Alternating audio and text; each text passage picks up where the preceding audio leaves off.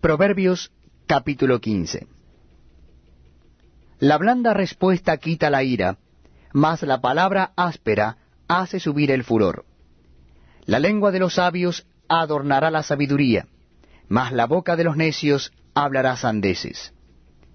Los ojos de Jehová están en todo lugar, mirando a los malos y a los buenos.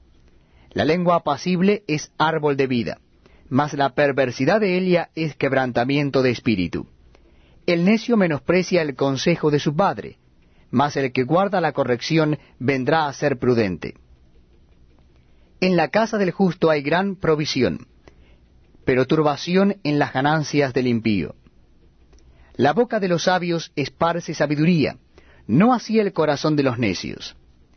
El sacrificio de los impíos es abominación a Jehová mas la oración de los rectos es su gozo.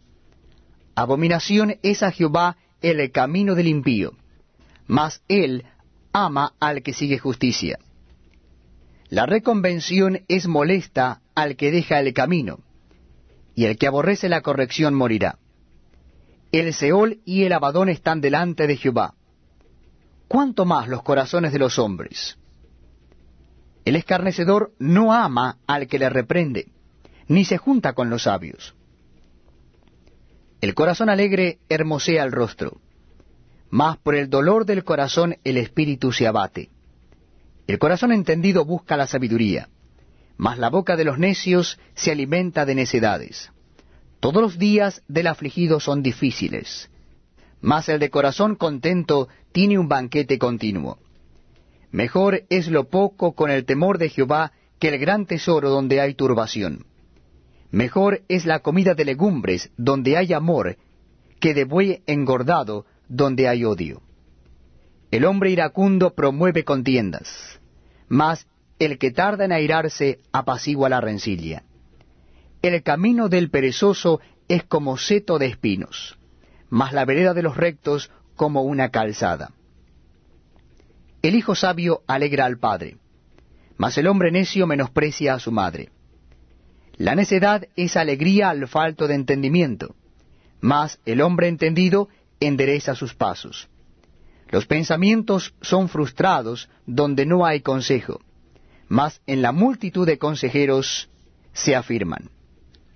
El hombre se alegra con la respuesta de su boca, y la palabra a su tiempo, cuán buena es.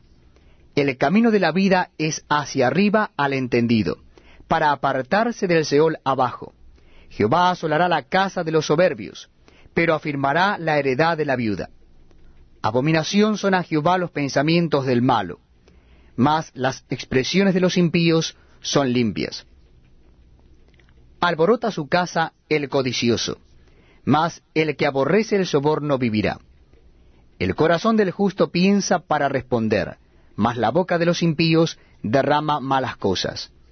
Jehová está lejos de los impíos, pero Él oye la oración de los justos.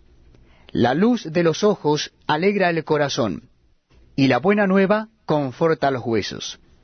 El oído que escucha las amonestaciones de la vida, entre los sabios morará. El que tiene en poco la disciplina menosprecia su alma, mas el que escucha